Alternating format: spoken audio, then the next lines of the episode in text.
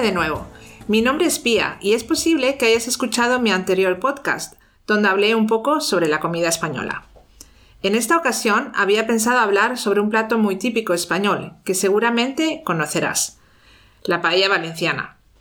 La paella es uno de los platos más famosos de España. ¿Quién no se ha comido una paella de vacaciones en un chiriquito en la playa? Hay para todos los gustos, de marisco, de pollo, mixta, de verduras, etc.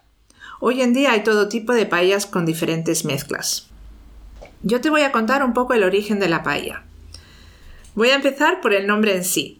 La palabra paella proviene directamente del valenciano y significa sartén.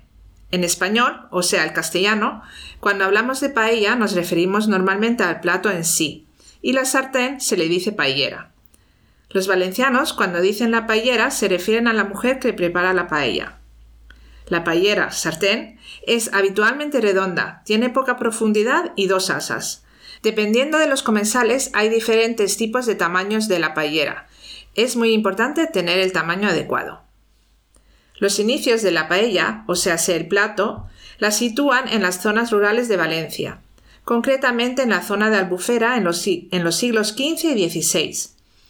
Era un plato humilde que era fácil de preparar para los campesinos y los pastores en el campo. Se preparaba con los ingredientes que tenía el campo, como por ejemplo caracoles, aves, conejos, etc. Todo esto se mezclaban con las verduras que cultivaban, el arroz, el azafrán y el aceite de oliva, que se cocinaba a fuego lento con leña, concretamente con madera de naranjo bastante lejos de las paellas que hoy en día se ven en los restaurantes, sobre todo en las zonas turísticas con muchos ingredientes, muchas veces exclusivos como por ejemplo el marisco.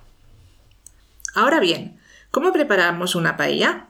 Como he comentado antes, hay muchos tipos de paellas, pero todos tienen algo en común, que es, aparte del arroz y el azafrán, un sofrito. El sofrito se utiliza mucho en la cocina mediterránea española. Consiste en picar menudito cebolla, ajo, pimiento verde, pimiento rojo. Todo esto luego se sonfríe con un buen aceite de oliva hasta que la verdura esté blanda. El sofrito es la base de muchos platos típicos españoles. El caldo que se utiliza para hacer la paella es muy importante. Si hacemos una paella de marisco, por ejemplo, podemos fácilmente preparar un caldo muy rico de pescado a base de cáscaras de gambas y espinas de algún pescado. Lo mismo pasa con caldos de carne, pollo o verdura.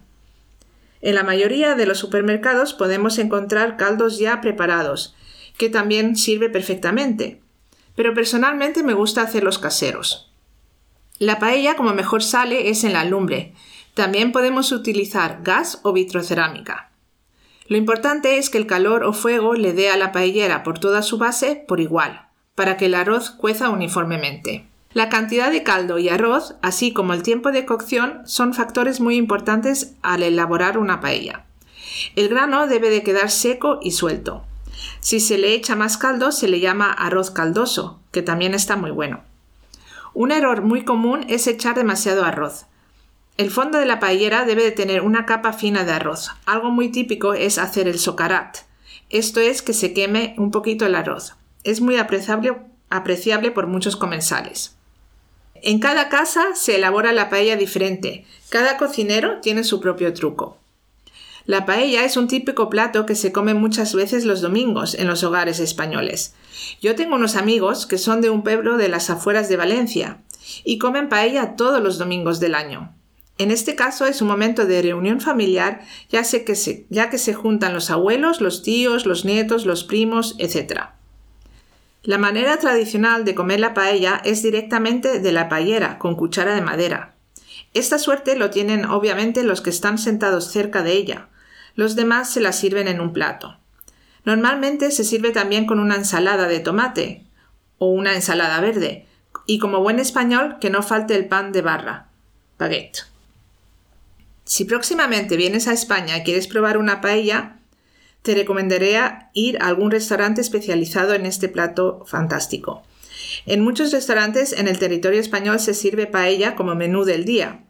Y seguramente también estará bueno, pero como en un sitio especializado, probablemente no. Te he contado una pequeña parte del origen y tradiciones de la paella, y espero que vengas pronto a Madrid a estudiar en nuestro colegio y así también probar una auténtica paella valenciana. Hasta pronto.